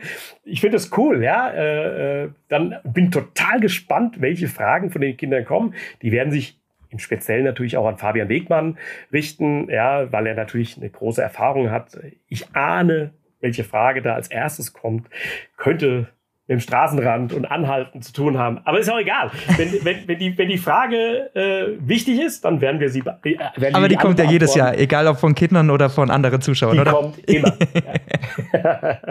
Aber da, da habe ich auch, da habe ich echt Bock drauf, ja. Und das, das werden wir jeden Abend dann aufzeichnen und äh, dann im Kika überspielen und das natürlich auch bei uns im Programm thematisieren ich glaube, wir können jetzt gar nicht auf, auf alle Etappen eingehen. Das ist sowieso unrealistisch. Wir wissen eh noch nicht, wer mitfährt. Ich glaube, wir haben auch schon über die wichtigsten gesprochen, gerade auch in den Pyrenäen nochmal eben die Peragüt-Etappe mit der, mit dieser super steilen Ankunft da hoch ja. äh, auf diesen Flugplatz. Äh, ich, oder wir würden gerne, glaube ich, auch noch mit dir über die deutschen Fahrer sprechen. Wir haben schon gesagt, es sind nicht so wahnsinnig viele dabei. Es waren schon mal mehr. Ähm, also ein paar fallen gesundheitlich wahrscheinlich auch aus. Max Walscheid ist, glaube ich, noch so ein bisschen auf der Kippe. Bei euch in der Tour Vorschau war er dabei. Sicherlich auch einer für die, für die ersten Tage eigentlich, wenn er dabei sein kann eben. Jetzt mal abgesehen davon, dass er da was machen kann, ähm, das finde ich einen so unglaublich sympathischen Menschen. Und äh, ich meine, der hat ja auch eine Menge durchgemacht. Ne? Also wie er sich wieder rangearbeitet hat, hat er auch bei uns gesagt, wie schwer das war und dass er das fast ein bisschen unterschätzt hat, äh, wie lange das alles gedauert hat. Ich würde es dem vom Herzen gönnen. Ich gönne es jedem von denen, weil ich zu allen diesen Fahrern ein gutes Verhältnis habe, weil die, ich finde, alle super sympathisch rüberkommen. Man kann sich mit jedem total freuen, wenn der, wenn die was reißen. Ich finde es unheimlich schade, dass wir so wenige, weil es bieten sich eigentlich noch mehr an. Ja, also wir könnten auch locker 10, 12 äh, vertragen auf der Startliste nächste Woche. Es sind vielleicht nur sieben. Ich weiß nicht, wie ihr ungefähr äh, rechnet. Ja, Wahlscheid wissen wir in der Tat nicht, könnte dann der achte sein. Aber sehr viel mehr werden es leider, leider nicht werden. Und wir müssen auf Fluchtgruppen setzen. Also auf was, auf was sonst eigentlich, ja. Äh, John, das weiß er selbst, ja, äh, aus dem Massensprint macht er, macht er das nicht aus der Gruppe raus, ja, wenn sie ihn mitnehmen, weil natürlich auch jeder weiß, ey, nach Arnberg mit Degenkolb Fünfergruppe, das wird aber blöd, haben wir ja gesehen, wie es 2018 lief, da waren sie zu dritt und er gewinnt das Ding dann. Ich würde es lieben gern nochmal genauso äh, kommentieren er hat ja nichts mehr zu beweisen. Mein Gott, mit Mailand Sanremo und Paris-Roubaix 2015, mit der 2018 der Tour de France-Etappe, mit den zig Erfolgen bei der Vuelta in, in Frankfurt gewonnen. 1. Mai damals war sein Durchbruch. Aber ich sag mal, eine Tour de France ohne deutscher Etappensieg, das wäre schon schade. Ja, äh, klar. Ich meine, wir haben mit, mit Greipel und Kittel damals Flachetappen gehabt, da konntest du ja fast einen Hunderter draufsetzen und sagen, ja, einer wird es schon machen. Äh, das, wird, das wird schon klappen. Ja. Von diesen Seriensiegen müssen wir uns jetzt mal verabschieden. Äh, auf, auf eine Weile. Leider. Schade. Ich weiß, also es ist natürlich schade, dass wir keine Seriensiege mehr haben von den, von den Sprintern, aber ich, ich finde, wenn man so schaut, was wir für deutsche Radfahrer jetzt wieder haben, also Lennart Kemner ist, glaube ich, das beste Beispiel, was der beim Giro alles gemacht hat. Ist jetzt Ja. wohl auch noch nicht ganz sicher, ob er jetzt zur Tour mitkommt, aber es sind einfach jetzt andere Fahrertypen, die aktiver fahren, die auch Lust haben zu attackieren und anzugreifen, die für einen, für einen spannenden und, und attraktiven Radsport stehen. Ich glaube, das ist schon sehr schön zu sehen, diese, diese Fahrer da, äh, jetzt Ja. deutsche Fahrer Und- dabei zu haben. Und es liegt, glaube ich, auch ein bisschen, nicht nur ein bisschen, es liegt auch in unserer Verantwortung der, der Medien, der Journalisten und damit äh, beziehe ich mich natürlich ein, zu sagen, Borans Grohe ist nicht eine Mannschaft mit zwei oder vielleicht maximal drei deutschen Startern, es ist eine deutsche Mannschaft. Und sie hat halt einen Kapitän, der heißt Vlasov. Aber wenn, die, wenn der FC Bayern spielt, freuen sich die Menschen auch, wenn der Pole Lewandowski ein Tor schießt, ja, oder äh, welcher Spieler, welcher Nationalität auch immer. Es bleibt ja der FC Bayern. So, und so bleibt auch Bora Hans Grohe die einzige deutsche Mannschaft. Und da, ich glaube, diesen Verweis muss man immer wieder bringen und nicht nur auf den einzelnen individuellen Fahrer schauen, weil der einen deutschen Pass hat, sondern auch herausstellen, das ist eine deutsche Mannschaft. Oder da sind viele deutsche sportliche Leiter im gesamten internationalen Rennzirkus mit dabei, die das Geschehen leiten. Ja, ähm, ich glaube, das muss man immer wieder ein bisschen auch voranstellen. Ja, und äh, trotz allem klar äh, ist es toll. Wir merken das ja auch an den Reaktionen, wenn dann äh, als Polit damals um den Sieg fuhr, ja, was da passiert, wie das explodiert, wie die Leute schreiben. Kemner damals äh, da das Ding gewonnen hat, ja, und das sind ja das sind ja keine Siege, die auf den letzten 50 Metern entstanden sind, sondern die zeichneten sich ja über Kilometer ab, dass es dann irgendwie immer kleiner wurde und dann ist es plötzlich nur noch Duell eins gegen eins. Ja, das ist, äh, ja, von den Dingen können wir natürlich nicht genug haben. Das ist ja logisch. Ne? Ich glaube auch, dass sich langsam so ein bisschen durchsetzt, auch dass, also wenn man jetzt zum Beispiel auf Jonas Rutsch schaut, du hast ihn vorher schon genannt, der hat eine unglaubliche Leistung bei der Tour de Suisse abgeliefert und ich glaube langsam, und er, hat, er ist jetzt nie um Sieg gefahren, um Etappensieg. Nico Denz hat einen geholt, was natürlich auch hilft, aber Jonas Rutsch hat eine unglaubliche Leistung abgeliefert. Die waren nur noch zu zweit und er ist kein Bergfahrer, bleibt aber ewig dran. Und ich glaube, langsam kommt es auch so äh, in, in Bewusstsein. Ähm, ich glaube, ihr legt da ja auch einen Fokus drauf, die Kollegen von Eurosport oder jetzt in anderen Podcasts, dass solche Leistungen eben auch, das ist äh, eine Weltklasse-Leistung, die, die er da abgeliefert hat. Ja. Genau, und er hat sich, ich meine, er hat sich das echt verdient. Nicht nur durch die Tour de Suisse, sondern er hat ja auch einen sehr guten Eindruck im letzten Jahr.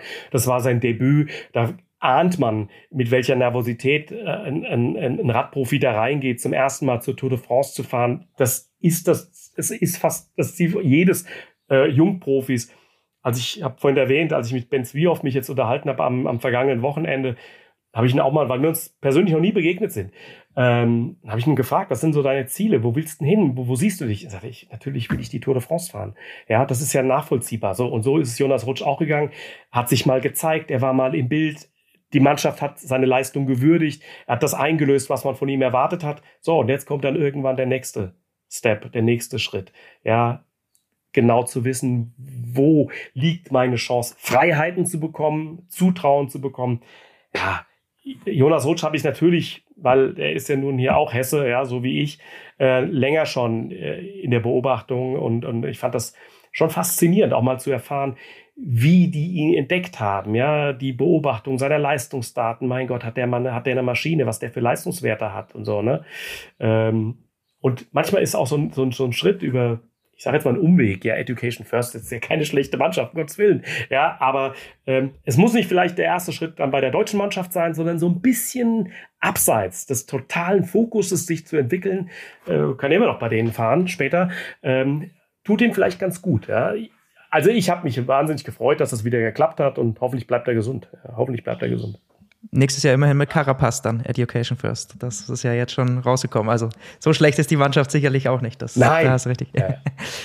ähm, lass uns noch über die, über die Trikots der Tour de France sprechen, zumindest über die, die man schon vorher ein bisschen vorausschauen kann. Das Bergtrikot zum Beispiel ist für mich immer ein Trikot, das ergibt sich auch meistens während äh, so einer Rundfahrt, wer letztendlich dann darauf geht. Meistens ist es am Ende irgendein Franzose, der vielleicht dann keine Ambitionen mehr im Gesamtklassement hat und deswegen äh, dann darauf geht.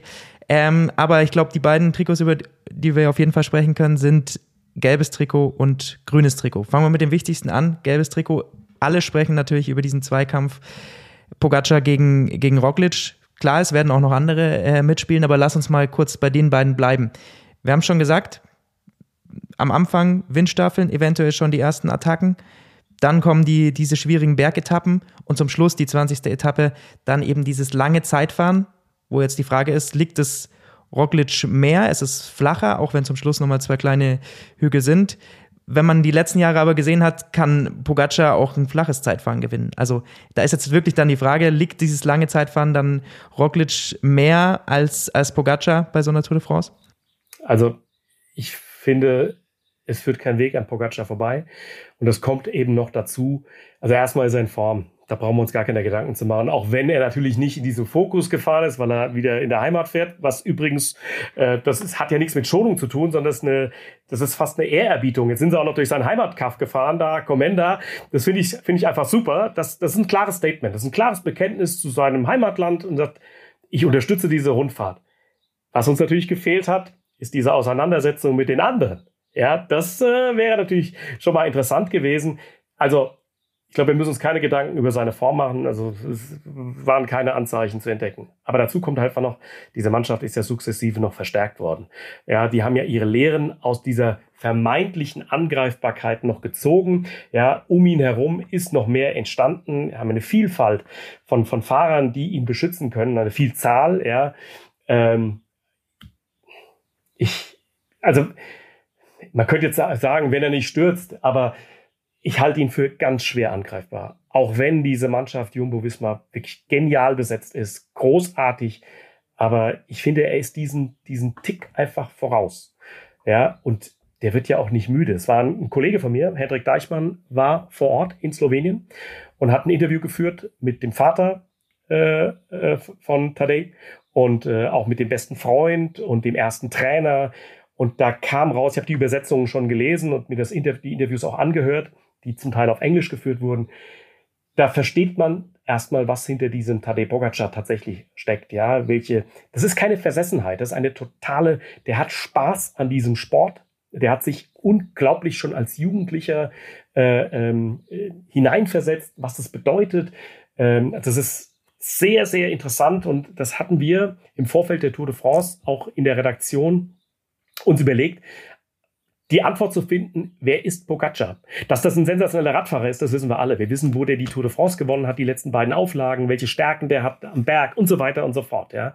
Aber was steckt denn dahinter? Das hat uns interessiert und deshalb haben wir da jemanden äh, hingeschickt. Ich weiß noch gar nicht genau, wie wir es dann verpacken, ob in kleinsten, kleinen Episoden rein bei den wichtigsten Etappen. Wir werden es alles online stellen, aber das fanden wir alle unheimlich spannend. Die Frage war, ja, gelbes Trikot ja, also ich finde, es führt an dieser klaren Favoritenrolle kein Weg vorbei. Ich glaube, man kann da einfach wenig dagegen sagen. Ja, Roglic hat immer wieder Probleme auch gehabt äh, in den an letzten Tagen jetzt, ähm, hat man immer wieder gesehen, aber ähm, er ist einfach der klare Favorit. Äh, ich glaube, so, so muss man es so muss man's einfach, so muss man einfach darstellen. Er ist auch noch so jung, er hat auch wirklich, wie du gesagt hast, überhaupt kein Anzeichen von irgendeiner Art von Schwäche. Also jetzt hat er einmal da Zeit verloren am 2018 äh, an der Windstaffel, aber seitdem ist es jetzt auch nicht mehr auffällig gewesen, dass er ja. da große Probleme hat. Ähm, ich finde es auch so verrückt, dass wir, wir saßen vor zwei Jahren hier zusammen und haben so am Rande über ihn gesprochen. Und Stimmt. jetzt, und jetzt äh, sitzt man hier zusammen und denkt, ja, also wer soll ihn eigentlich schlagen? Also es ist irgendwie, man muss so eine, auf so eine Gemeinschaftsproduktion von Jumbo hoffen, Wingegar, der eine auch super aussah jetzt äh, in der Dauphiné. Ich glaube, das ist so, so die Chance. Ich glaube, die spannende Frage ist dann, wen ordnet man als drittbesten ein oder drittstärksten Fahrer? Ist es schon Wingegar vielleicht oder Flasov? Ich weiß nicht, wie du natürlich alles unter dem Vorzeichen, wer fährt dann wirklich mit, aber ich würde fast schon sagen, dass Wingegar da auch ein Kandidat ist, als drittstärkster da in diese Tour zu gehen. Ja, weil der hat ja die Fähigkeit, eben genau an den Favoriten dran zu bleiben. Äh, klar, wenn sie mannschaftstaktisch was versuchen und, und gehen mit einer Doppelspitze dann rein in die Berge und einer äh, bricht dann vielleicht mal zusammen. Aber das hat er ja letztes Jahr gezeigt, äh, äh Wingegaard, dass er eben dann nicht kaputt geht. Ja. Ähm, wenn, dann schaffen sie es nur über die Mannschaft. Aber nochmal, ja, Emirates hat sich so gut verstärkt da, äh, haben das auch im Prinzip ausgeschaltet. Ähm, ja, dritter Platz das ist, glaube ich, aber dafür gibt es kein Trikot, ja. Äh, aber das, das ist echt eine, eine spannende Geschichte. Ich glaube, da machen sich einige Hoffnungen. Äh, das ist eine Ehrung, die, die dann in Paris ja doch sehr groß ist, ja. Da zu stehen am Ende vor dem Triumphbogen, das hat schon einen großen Wert, auch für einige Mannschaften. Ich würde jetzt mal rein auch ja, aus der Sympathie heraus und aus dem Selbstbewusstsein von Bora Hans Groh sagen, wäre eine, wär eine Wahnsinnsgeschichte, wenn, er, wenn, wenn Blasov das als Kapitän schaffen sollte. Die Mannschaft hat das bewiesen, dass sie das drauf haben. Ja, ja warum nicht? Für mich ist es aus dem Herz heraus und es verwirrt mich selbst, das zu sagen, dann äh, Ineos mit Jaron Thomas. Also, dass man doch aus dem Herz heraus sich wünscht, dass die gut abschließ, äh, abschließen, hätte ich auch nicht gedacht, aber dieses ja, Jahr ist es irgendwie so. Aber weißt du, das liegt, glaube ich, auch daran, dass sich der Charakter der Mannschaft verändert hat. Dass sie offensiver fahren und dass es nicht mehr dieses totale Kalkül ist, dieses totale Beherrschende. Das hat uns doch, glaube ich, echt genervt. Äh, also diese große Zeit mit Sky, als sie noch so hießen, meine Mannschaft war ja immer die gleiche, ja. Äh, dieses, dieses total Dominante ist ja weg. Und das, das tut aber den Sympathiewerten ganz gut. Ja, äh, also von, ja klar, natürlich, äh, du hast völlig recht, ja. Wahrscheinlich muss man ihm viel, viel mehr darauf setzen, aber es ist eine breite Anzahl von, von, von Fahrern, von Teams, die sich Hoffnung machen können, da das Podium mitzubesetzen. Ja. Und dann gibt es natürlich auch noch um das äh, grüne Trikot. Keine Ahnung. Wout ich sag's euch ganz ehrlich. Ich sag's euch ganz ehrlich. Äh, weil, weil das auch da dann, ja klar, kannst du jetzt Wort von Art sagen, ne? Logo, ja. Ähm, aber was sollen die halt noch alles machen? Ähm, ja, du musst dich vielleicht dann doch auch irgendwann entscheiden. Naheliegend wäre das natürlich von dieser, von dieser Komplexität, von diesem, von diesem, von diesem, ja, Fahrertyp, der, der auf so gutem, auf vielen Terrains einfach klarkommen kann. Aber ehrlich, ich bin da ein bisschen ratlos. Äh, wenn ich da tippen sollte, da erwischt er mich mal komplett auf den falschen Fuß, bin ich ganz ehrlich. Naja, er sagt, zumindest hieß es immer von Jumbo, dass sie sich im Winter zusammengesetzt haben und gesagt haben, Wout soll auf jeden Fall aufs grüne Trikot gehen dürfen. Ist aber die Frage, er wird es, wenn dann, komplett alleine machen müssen. Davon ja, ja. ist auszugehen. Und das ist die Frage, ja. ist das möglich? Also klar, er hat es gezeigt, er kann auch in diesen Sprintfinals äh, gewinnen, hat letztes Jahr äh, auf der Champs-Élysées gewonnen, ähm, definitiv, das kann er. Er kann auch mal auf diesen schwierigeren Etappen Punkte holen. Er hat letztes Jahr Mont Ventoux gewonnen. Ähm, sammelt beim Zeit. So ein Ding, ne? Ja. So ein, ja, wo dann vielleicht noch sieben, acht Leute übrig bleiben. Äh, der, klar wird, der hat ja da eine Riesenchance, so ein, so ein Ding zu gewinnen, klar. Aber ist die Frage, reicht das eben am Ende, wenn die anderen Sprinter dann die komplett darauf gehen? Im Prinzip muss man sagen, hätte eigentlich so ein Fahrer das genau das verdient. Weil es geht ja darum, Punkte zu sammeln. Und zwar im ganzen Verlauf der Tour de France. Auch beim Zeitfahren gibt es logischerweise Punkte, wenn auch nicht in dieser Menge. Ja, weil wir alle wissen, dass es diese Abstufungen gibt. Aber das ist ja einer, der auf fast jedem Terrain irgendwie was einsammeln kann. Und das soll ja eigentlich der Ausdruck sein, der Punkt Beste und nicht der Sprint schnellste. Ähm, von daher wäre das, ist es natürlich von seiner Charakteristik her ein total interessanter Name und, und Favorit, klar, logisch. Einer, der es nicht machen wird, der aber für Spektakel stehen wird, ist, glaube ich, Van der Poel. Er, er sagt immer wieder, dass sie, das nichts für ihn ist. Ähm, wir haben jetzt hier, wir haben während dem Giro mit Felix Gall gesprochen, der hat auch noch mal erwähnt, dass es für das Auto unmöglich ist, äh, mit ihm eine Taktik zu besprechen, sondern der macht einfach, was er will. Ja. Und am Ende gewinnt er dann zweit. Ich glaube, ja, davon kann man ich, mal ausgehen. Aber das sind doch Fahrertypen. Evenepoel gehört ja auch dazu, zu dieser Generation der fast Unberechenbaren. Das hat doch den, den Radsport animiert, ja. Äh, und diese ganze Mountainbiker-Szene, die da jetzt äh, und, und Crosser-Szene, die da mit reinkommt, das ist doch, ist doch super. Es hat animiert die Rennen. Es sind ja nicht nur die Strecken, sondern auch die Fahrertypen. Ja, und genau dafür steht der eben auch, ja. Und, und Van der Poel, super, ja.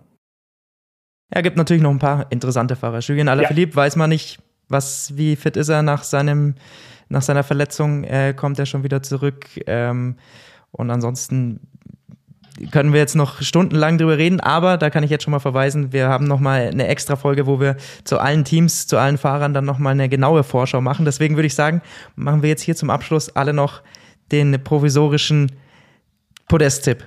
Wer holt's? Wer wird Zweiter? Wer wird Dritter?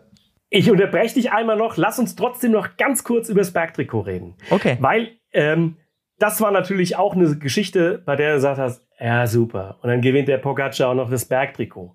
Und diese Abschaffung der doppelten Punkte im Ziel, äh, finde ich eine ganz wichtige Entscheidung, dass du eine Chance hast, auch aus einer Fluchtgruppe heraus, ja, vielleicht den, die letzte oder die vorletzte Bergwertung zu gewinnen und dass das an der Endabrechnung dann vielleicht auch reicht. Das finde ich eine ganz, ganz wichtige Geschichte. Äh, dadurch haben die Franzosen dann auch wieder eine Chance, ja. Und das war, das war blöd, ja, diese verdoppelten Punktzahlen, die es ja gab.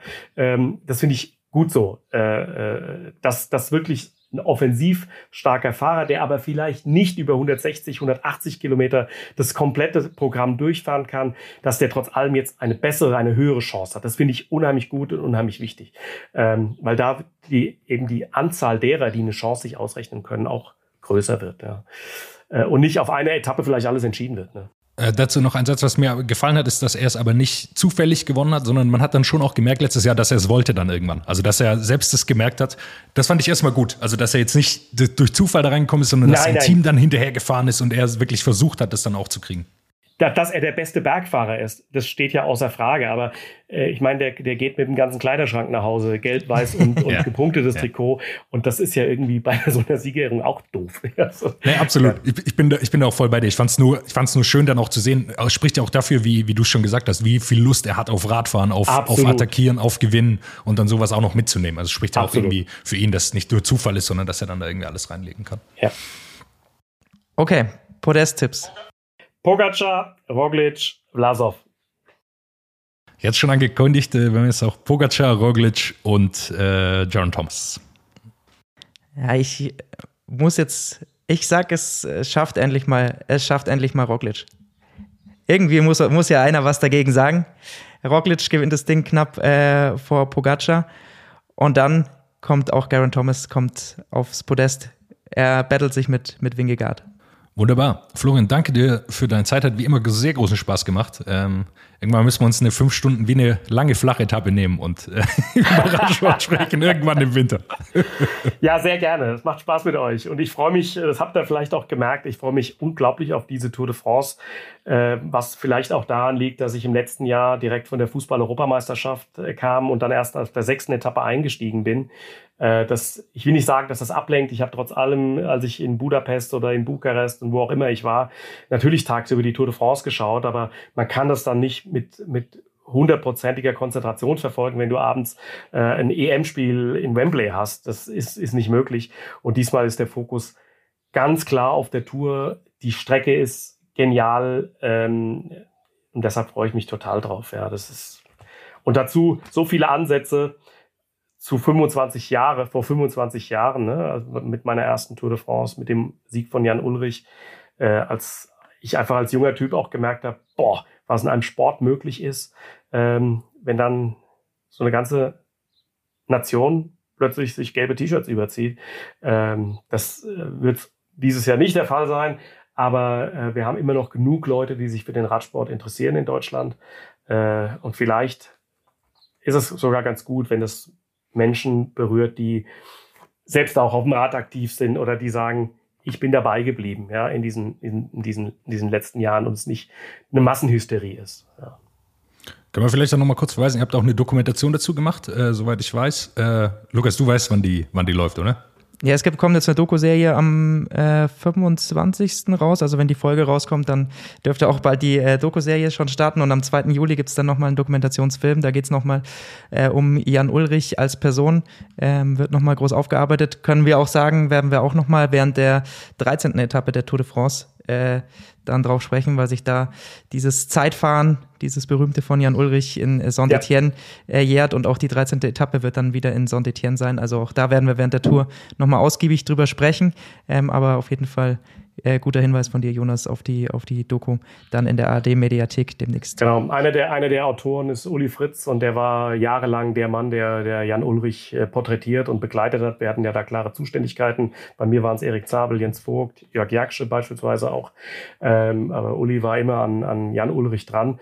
Äh, und ähm, das lohnt sich in der Tat, weil es gab auch eine sehr interessante Begegnung zwischen ihm und Lance Armstrong mit sehr bemerkenswerten Aussagen über dieses Verhältnis zu Jan Ulrich und wie er diesen, äh, äh, diesen Menschen, vor allem diesen Menschen, erlebt hat in den letzten Monaten und Jahren. Also das sind, ganz, sind Aspekte, äh, mit denen man vielleicht auch gar nicht so sehr rechnet. Das ist doch mal eine gute Vorschau. Also damit kann man sich schon mal auf die Tour de France vorab einstimmen. Ja. Und dann 1. Juli geht's los. Wir werden dir gebannt zuhören, Florian. Vielen lieben Dank, dass du dabei warst und viel Spaß bei der Tour de France. Vielen Dank. Grüße. What's up? Der Radsport-Podcast. WhatsApp ist eine M945 Produktion. Ein Angebot der Media School Bayern.